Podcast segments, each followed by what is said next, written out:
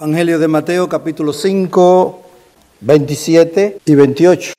Vamos a leer estos dos versículos y, y, luego vamos a buscar el rostro de nuestro Dios. Habéis oído que se dijo, no cometerás adulterio, pero yo os digo que todo el que mire a una mujer para codiciarla, ya cometió con ella ya cometió adulterio con ella en su corazón. Oremos, Padre nuestro, alabamos y exaltamos tu glorioso nombre por este privilegio de reunirnos en el nombre del Señor Jesucristo para escuchar su buena y santa palabra orando para que tu Espíritu prepare nuestras mentes y corazones para recibirla con mansedumbre, pero también con un corazón contrito y humillado, reconociendo que nuestro corazón es una fuente de maldad. Te damos gracias por aquel que se entregó por todos nuestros pecados. Ayuda a tu siervo en esta hora, en su debilidad, no solo física, mucho más, en su debilidad espiritual. Ven y suple, Señor, para tu iglesia, buena enseñanza, edificante, que tu espíritu ponga temor en nuestros corazones. Temblad y no pequéis, dice tu palabra. Oramos esto en el nombre de Cristo. Amén. Amén. Bien, en esta tarde continuamos el tema que iniciamos dos semanas atrás acerca de la prohibición contenida en el séptimo mandamiento. No cometerás adulterio. Lo que sigue después de esta declaración de nuestro Señor Jesucristo en Mateo 5, 27 es una larga lista de tradición de los rabinos judíos, una larga lista.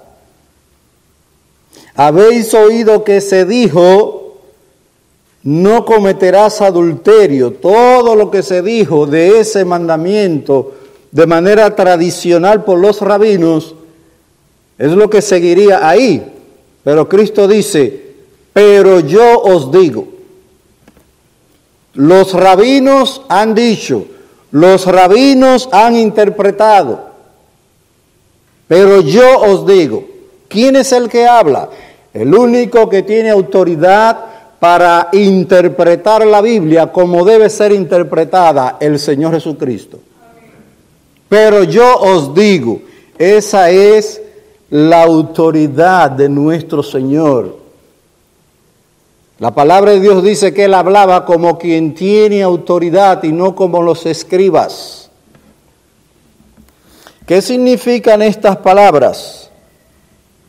Pero yo os digo que cualquiera que mira a una mujer para codiciarla, ya adulteró con ella en su corazón. Esto hace referencia,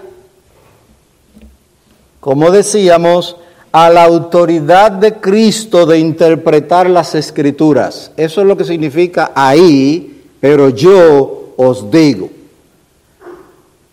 Él pone, nuestro Señor pone su propio mensaje o su propia autoridad de lo que Él declara pone su propio mensaje por sobre la autoridad de la tradición de los rabinos. Él hablaba como quien tiene autoridad y no como los escribas. Cualquiera que mira, dice el Señor, se refiere, cualquiera que mira, se refiere al proceso continuo de observar no es la mirada casual o involuntaria. sino la de observar de una manera intencional y repetida. Está prohibido el acto mismo del adulterio, que era hasta donde llegaban los rabinos, la prohibición física del adulterio, hasta ahí llegaban los rabinos. Pero ¿es eso lo único que condena la Biblia? Está prohibido el acto mismo del adulterio, pero en la Biblia está prohibido el deseo adúltero y pecaminoso. La prohibición del séptimo o en la, prohibición del séptimo mandamiento está incluida en el décimo mandamiento. La prohibición del séptimo también está incluida en el décimo mandamiento. Acuérdese, hermano, que la ley de Dios, los diez mandamientos, es la voluntad de Dios. Una voluntad perfecta. Si usted quebranta un punto de esa voluntad o ese un punto de esa ley, se te cae toda. La voluntad de Dios es una. Por eso dice en el décimo mandamiento, no codiciarás, entre otras cosas, no codiciarás la mujer de tu prójimo. Pero yo os digo que cualquiera que mira a una mujer para codiciarla, ya cometió adulterio. Esta expresión para codiciarla indica un objetivo o una acción que sigue en el tiempo, que sigue a la acción de mirar. Por tanto, Jesús está hablando de observación intencional, con el propósito de codiciar. Está hablando del hombre que mira de este modo con el fin de satisfacer un deseo perverso. Y esto es aplicable, hermanos y amigos, esto es aplicable al hombre o a la mujer, porque esta provisión no es solo para el hombre masculino, es una prohibición para todo ser humano, hombre o mujer, joven o viejo. Esto es aplicable al hombre que ve una película pornográfica, que selecciona un programa conocido por su contenido sexual, que va a una playa conocida por sus trajes de baño cortos, o que hace cualquier cosa con la expectativa y el deseo de excitarse de manera sexual y pecaminosa. Dice este autor que estamos siguiendo, la mirada lujuriosa no es más que la expresión de un corazón que ya es inmoral y adúltero. El corazón es el terreno donde están enterradas y empiezan a germinar las semillas del pecado. Cada hombre y mujer debe entender que su corazón es donde se origina todo pecado. Allí están todas las semillas del pecado. Jesús no está hablando de una exposición inesperada e inevitable a la tentación sexual.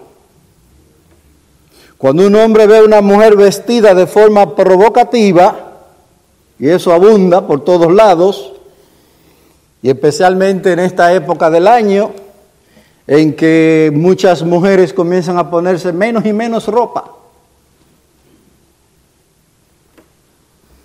Jesús no está hablando de exposición inesperada e inevitable a la tentación sexual. Cuando un hombre ve a una mujer vestida de forma provocativa, sin duda Satanás tratará de tentarlo con pensamientos de lujuria. Y no solo Satanás, ya mencionamos que tenemos un corazón inclinado al mal.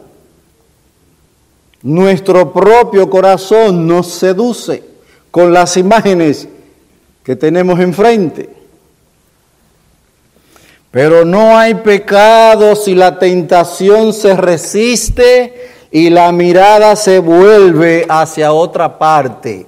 No hay pecado cuando esas mujeres mal vestidas nos pasan por el frente y nosotros cambiamos la dirección de nuestros ojos hacia otro lugar, para que nuestro propio corazón no nos seduzca con las imágenes que tenemos por delante y el diablo no la use para tentarnos a la impureza. Repito, hermanos y amigos, no hay pecado si la tentación se resiste y la mirada se vuelve hacia otra parte. Lo que nuestro Señor condena es mirar continuamente con el fin de satisfacer deseos lujuriosos. Eso es lo que el Señor condena. Porque eso evidencia el mirar con el fin de, con el fin de satisfacer deseos lujuriosos, eso evidencia un corazón vil, un corazón pecaminoso e inmoral. La palabra de Dios menciona algunos hombres que tienen los ojos llenos de adulterio. No se sacian de pecar. En esta mañana se presentó a David como un buen ejemplo y ciertamente en lo que fue presentado, él fue un muy buen ejemplo pero es lamentable que el mismo hombre que se nos presenta como un buen ejemplo, la Biblia también lo presenta como un ejemplo malo en cuanto a esto de controlar nuestro corazón con las tentaciones a la impureza. David no tuvo culpa por ver a Betsabé bañándose. ¿Usted sabía, hermano? Él no tuvo culpa porque esa imagen se presentó. Él no tuvo culpa por eso. El pecado de David, el pecado de David estuvo en su insistencia en mirar, en continuar mirando y así sucumbir de modo voluntario a la tentación. La imagen que apareció de repente, y no fue de repente, esa mujer estaba ahí bañándose, Pero cuando esto vino a los ojos de David, el que él mirara eso no fue pecado para él, pero el continuar mirando sí fue pecado. Y de esa manera alimentó aquello que está en el corazón de todo hombre y de toda mujer, la simiente del pecado. No hay hombre inmune a esto, hermano. No hay hombre libre de esto. Él pudo haber alejado la mirada. Él pudo haber alejado la mirada y sacar la experiencia de su mente. Él pudo haber hecho eso.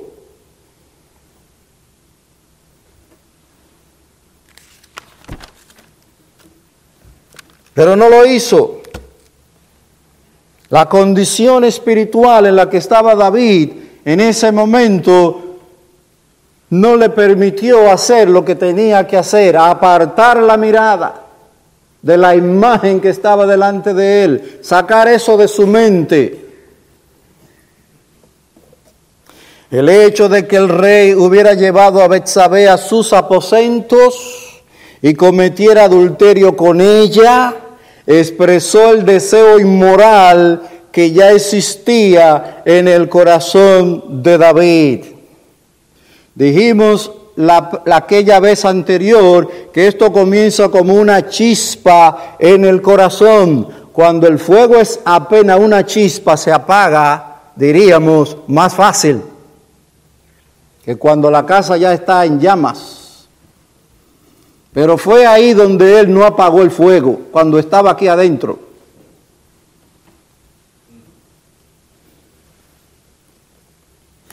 Sí, hermanos, el hecho de que él mandara preguntar por la mujer, el hecho de que mandara a la mujer a traerla y acostarse porque no fue en ignorancia, se le dijo, esa mujer es de uno de tus siervos más fieles. Esto expresó el deseo o esto puso en evidencia el deseo inmoral que ya existía en el corazón de David. Quiero aclarar que esta no era la manera de David vivir. Esta no era la constancia de su vida. Porque si así fuera, este fuera un hombre impío. Y la Biblia no habla de David como un hombre impío. La Biblia habla de David como un hombre conforme al corazón de Dios. Un gigante espiritual, este era David. Pero aún los gigantes, si se descuidan, pueden caer. Los gigantes espirituales. Él no vivió así. Este no era el patrón de la vida de David. Le llegó un tiempo de decaimiento espiritual. Sí, hermanos, este tiempo te puede llegar a ti, me puede llegar a mí. Y los únicos responsables de que nos llegue ese tiempo malo somos nosotros mismos. El Señor siempre está en el mismo lugar, en su trono de gloria. Somos nosotros los que nos apartamos de Él. Y ahí, es donde nos llega el tiempo malo, el tiempo de declinación espiritual. Somos nosotros los que nos apartamos de la fuente de gracia y de poder. Ese fue el caso de David.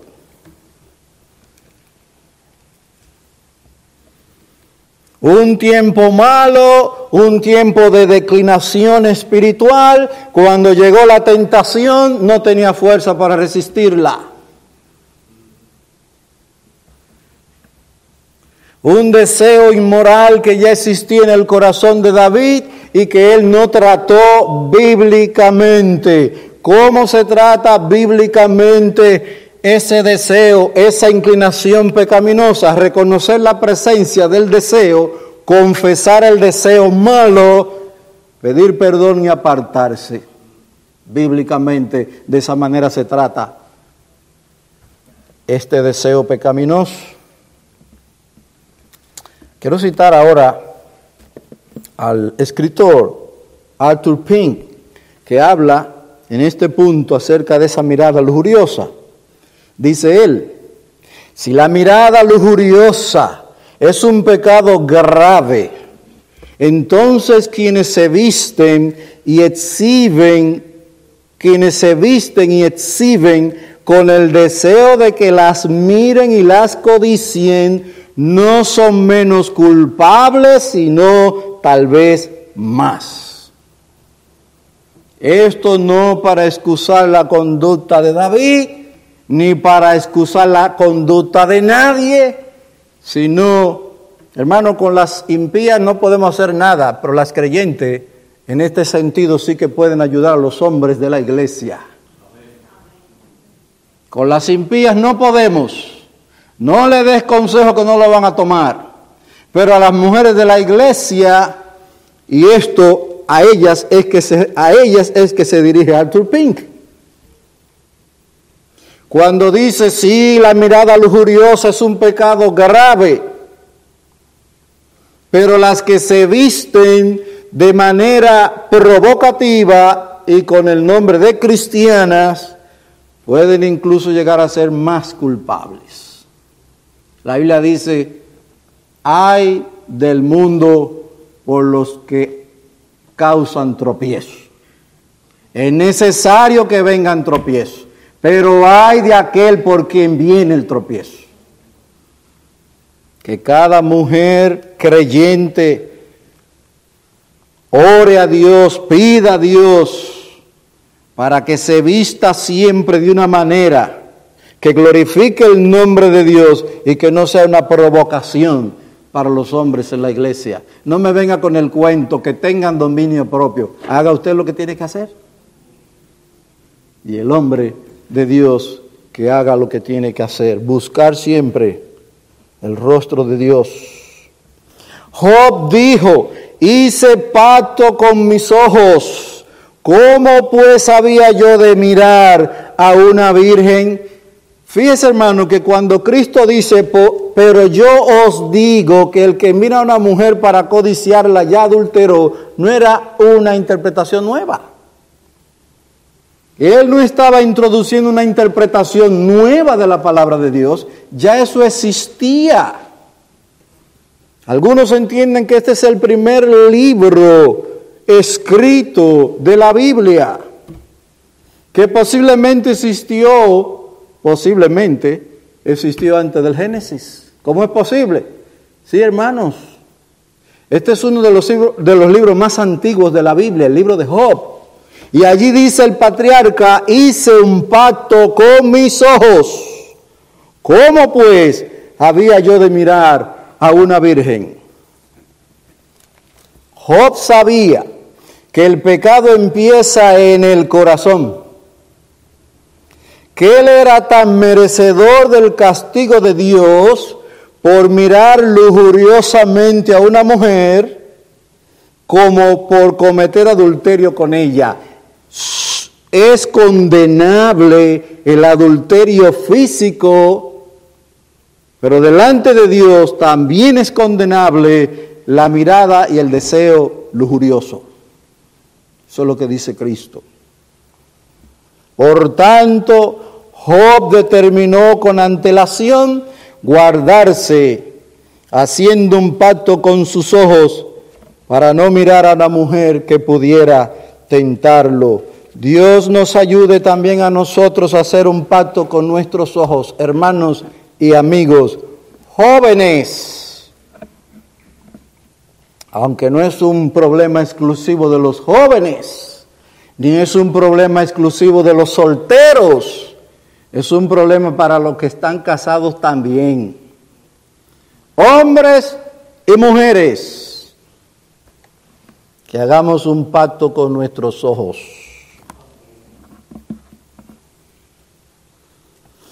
Hay algunas consecuencias terribles de este pecado de adulterio. Por causa del tiempo voy a mencionarlas prácticamente de paso, pero mi objetivo al mencionarlas es que cuando usted oiga de estas consecuencias del adulterio, si a David le ponen delante las consecuencias que le iban a traer y que le trajeron su adulterio, estoy casi seguro que hubiera dicho, dejemos eso. Hubo muerte en su casa. Murieron hombres, mujeres, a causa de ese pecado. Muerte. Dice la palabra de Dios, voy a leer algunos versículos en el libro de Proverbios. Vayamos a Proverbios.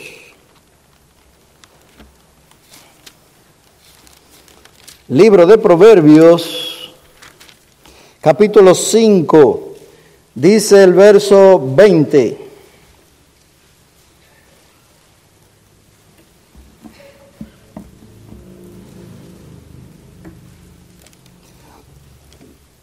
Dice verso 20 en capítulo 5 de Proverbios, ¿por qué has de embriagarte, hijo mío, con una extraña y abrazar el seno de una desconocida? Pues los caminos del hombre están delante de los ojos del Señor, y Él observa todos sus senderos. De sus propias iniquidades será presa el impío, y en los lazos de su pecado quedará atrapado. Este es un pecado que trae serias, horrendas consecuencias. Lo primero que dice la Biblia es que el alma es corrompida, es contaminada. Oiga lo que dice el proverbista en el mismo Proverbio capítulo 6, 32. Proverbios 6:32. El que comete adulterio no tiene entendimiento. Destruye su alma el que lo hace. Como nos hablaba nuestro hermano en esta mañana de aquella sabiduría divina. Dice la palabra, el que comete adulterio no tiene sabiduría. Actúa neciamente, corrompe su alma.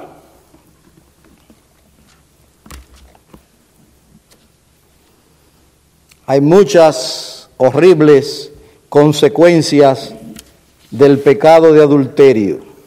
Una breve lista, una breve lista. Corrompe su alma o contamina su alma el que comete adulterio. Consecuencias funestas para la familia, esposas, esposos, hijos. En muchos casos se pierde toda la familia, los hijos en desbandadas, viviendo vida desastrosa, toda por causa del adulterio. Consecuencia desastrosa para el pueblo de Dios. La iglesia sufre las consecuencias del pecado de adulterio. ¿Usted sabe cuál es la peor de las consecuencias del que peca, del que comete adulterio y vive, esa vida? Dice la palabra de Dios que los adúlteros no heredarán el reino de Dios. Quedarte fuera del reino de Dios es la peor de las consecuencias. Si en este punto usted me pregunta, entonces, ¿Cómo podemos ser libres de este pecado?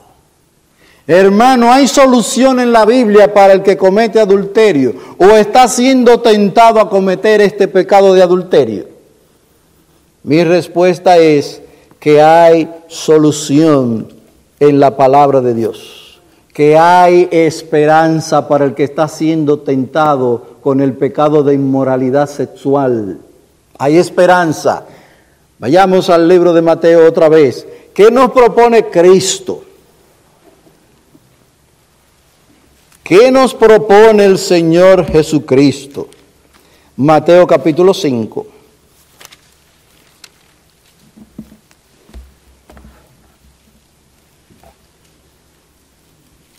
Luego de que Él nos declara el pecado de adulterio físico es condenable, pero no solamente el pecado físico, que era hasta donde llegaban los escribas y fariseos. Señor, encontramos una mujer, en el acto mismo de adulterio la encontramos. ¿Qué tú dices? La Biblia dice que esa mujer merecía la muerte. ¿Qué tú dices? Y él no dijo nada, pero se puso a escribir en tierra. Y como insistieron en decirle, la Biblia dice, Moisés nos mandó que a estas mujeres las apedremos. ¿Qué tú dices? Y él dice entonces, el que esté libre de pecado, tire la primera piedra. ¿Sabe qué? Todos estaban corrompidos de pecado de adulterio. Porque ella llegó a cometer pecado físico, pero todos ellos cometieron pecado en su corazón. El que esté libre de pecado, tire la primera piedra. Jesucristo lo convenció a todos de que eran tan dignos de muerte como ella. Por eso comenzaron a salir uno por uno. ¿Cuál es entonces, hermano, la solución? ¿Qué dice Cristo? Mira lo que dice Mateo 5, verso 29. Y si tu ojo derecho te es ocasión de pecar, arráncalo y échalo de ti porque te es mejor que se pierda uno de tus miembros y no que todo tu cuerpo sea arrojado al infierno. ¿Qué propone Cristo? Dice, sí, hay solución, hay solución.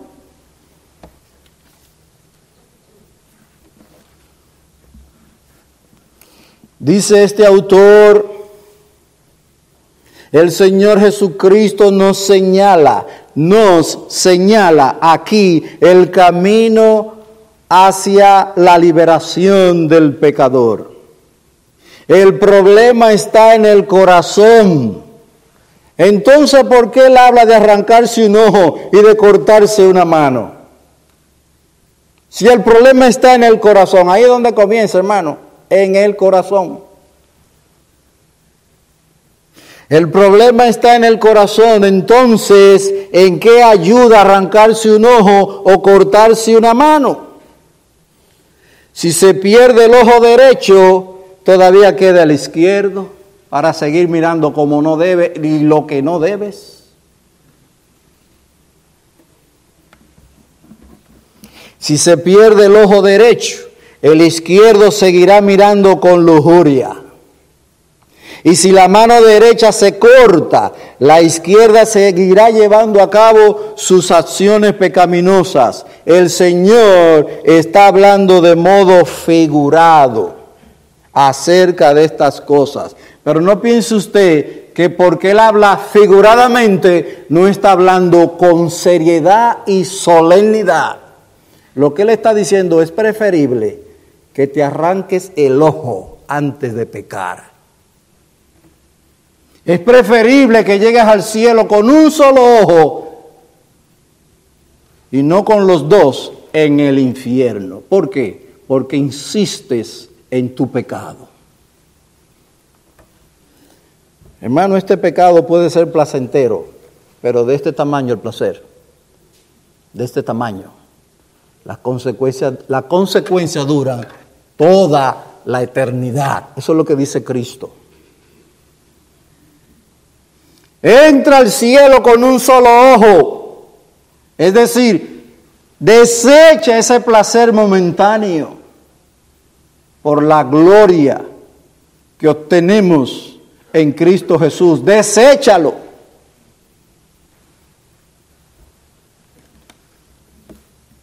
El Señor está hablando de modo figurado acerca de estas cosas. Sí, es figurado, pero esto no significa que por ser figurado es menos serio que se hablara de modo literal. Oh, qué horrible sería sacarse un ojo con tal de ir al cielo. Pues mira, con tal de ir al cielo es preferible sacárselo los dos ojos. Con tal de ir al cielo, de ir a la gloria, hubo uno que estuvo dispuesto no solo a perder el ojo derecho, y el izquierdo estuvo dispuesto a perder la cabeza completa. Y así se fue a la gloria. Le cortaron la cabeza. Muchos han preferido que le corten la cabeza.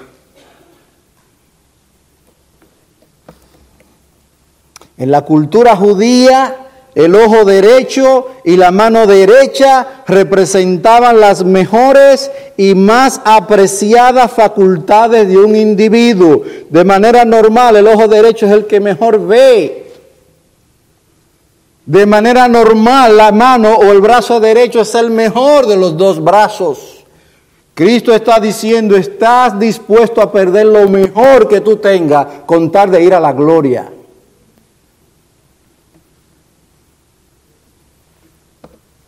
¿Qué es entonces lo que nos plantea el Señor Jesucristo con ese lenguaje figurado? Lo que Él nos plantea es que debemos estar dispuestos a renunciar a cualquier cosa que sea necesaria, incluso a nuestras mejores posesiones. ¿Cuáles serían las mejores posesiones?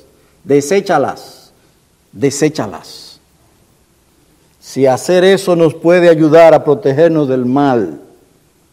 La mutilación no limpia el corazón. La intención de las palabras de Cristo es llamar nuestra atención a la necesidad que tenemos de aplacar de modo dramático los impulsos pecaminosos que nos presionan a cometer acciones perversa. Hermano, hay que hacer lo que haya que hacer para evitar pecar contra Dios. Hay que hacer lo que haya que hacer. Abstenerme de ciertos placeres, abstente de ellos. No importa que se burlen de ti. Cualquier cosa que moral o espiritualmente nos atrape y nos haga caer en pecado, permanecer en él, debería eliminarse de manera rápida y total. A eso se refiere Cristo, con sacarte el ojo derecho o cortarte la mano derecha. El mensaje de esta declaración hiperbólica o exagerada, sí, es una declaración exagerada. Mira, sácate el ojo derecho con tal de no pecar.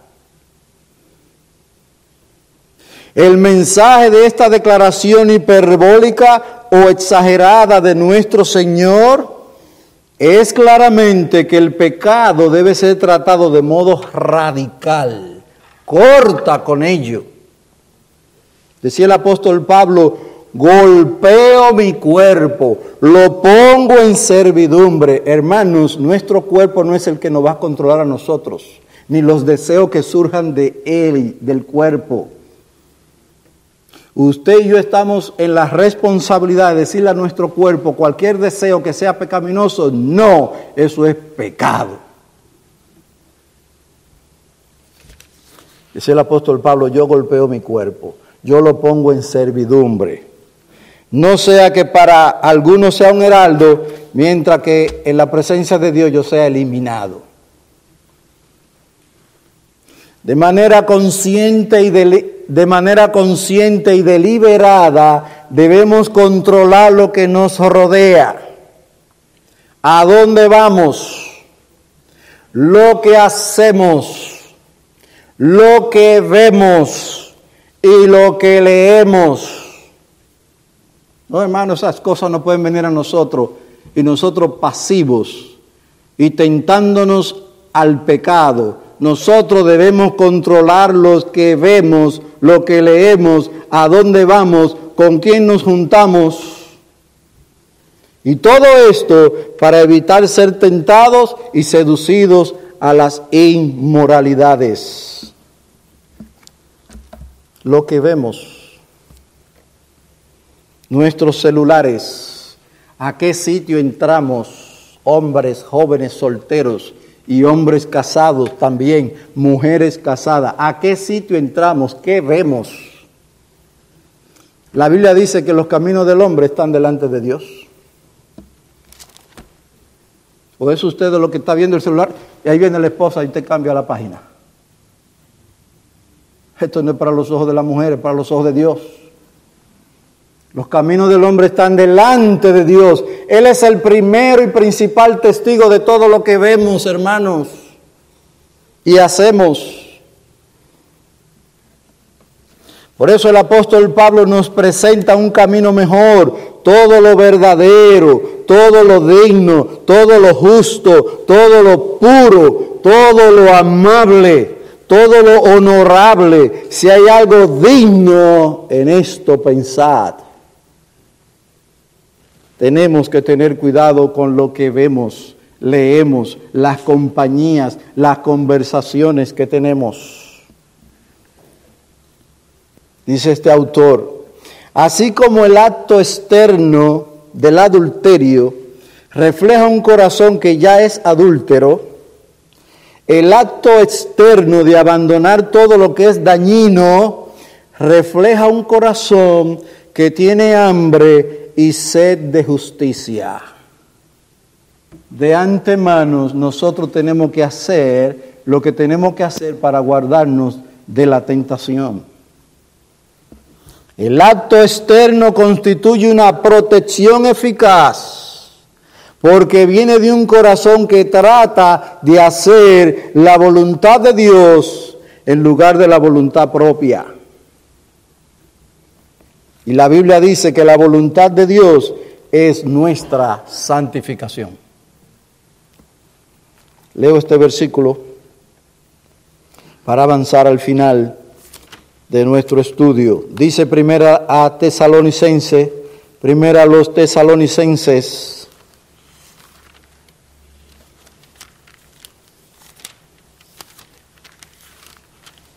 Capítulo 4, porque esta es versículo 3, primera a los tesalonicenses 4, 3. Porque esta es la voluntad de Dios, vuestra santificación, es decir, que os abstengáis de inmoralidad sexual. Esa es la voluntad de Dios.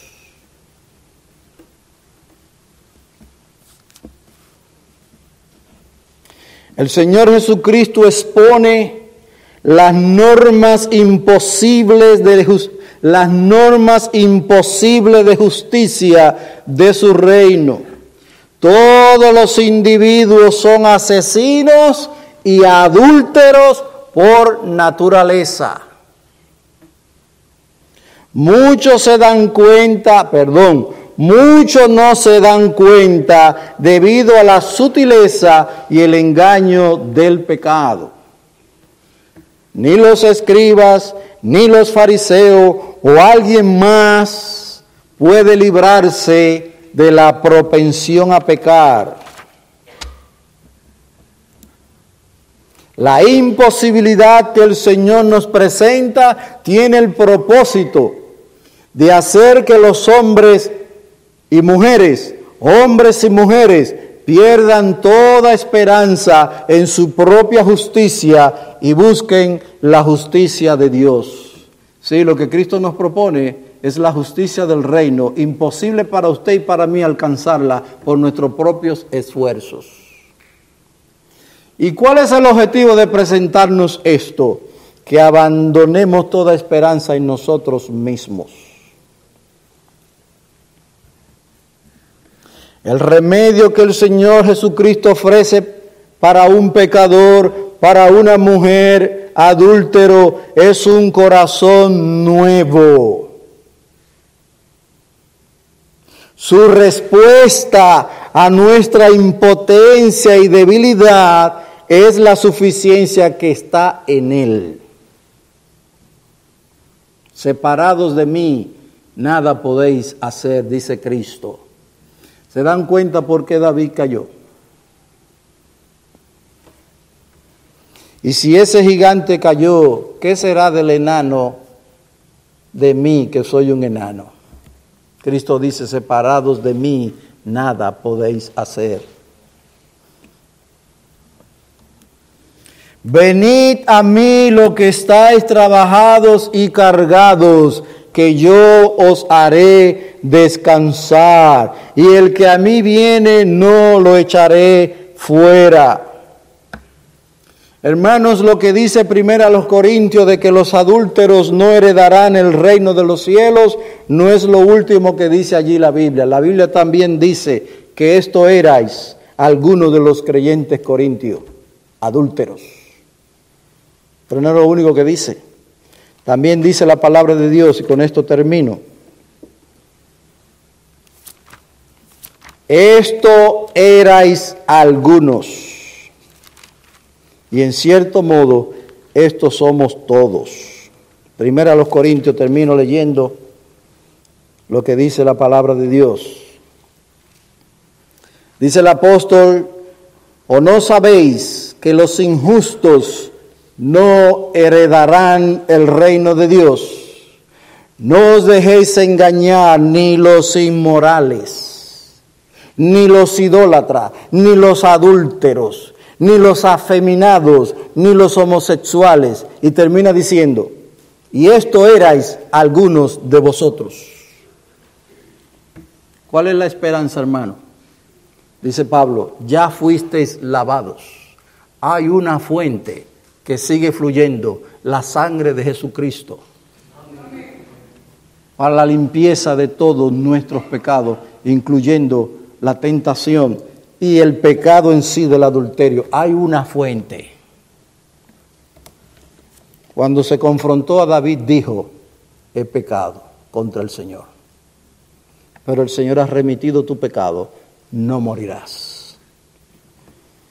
Eso es lo que ofrece nuestro Señor al hombre, a la mujer, pecadores que vienen a su presencia contritos y humillados ya fuisteis lavados, ya fuisteis santificados, ya fuisteis justificados en el nombre del Señor Jesucristo y en el Espíritu de nuestro Dios. Que Dios tenga compasión de nosotros, nos guarde de este pecado, nos libre de la tentación. Y si alguno ha caído, la Biblia le dice, venid a las aguas, venid al Señor Jesucristo y hallaréis perdón para todos nuestros pecados. Oremos. Padre nuestro, gracias por la palabra que nos ha concedido meditar en esta noche. Suplicamos misericordia, suplicamos gracia de lo alto para que nos guardes en el camino de la santidad, que tú guardes a tu iglesia, la protejas Oh Señor, ten misericordia de nuestros jóvenes solteros. Guárdalos en medio de tantas presiones y tantas tentaciones. Pero aún ten misericordia a los hombres y mujeres casados en nuestra iglesia. Guárdanos de tanta corrupción, de tanta tentación. Ayúdanos a estar en la comunión con Cristo y que Él nos guarde y nos libre. En su santo nombre. Amén.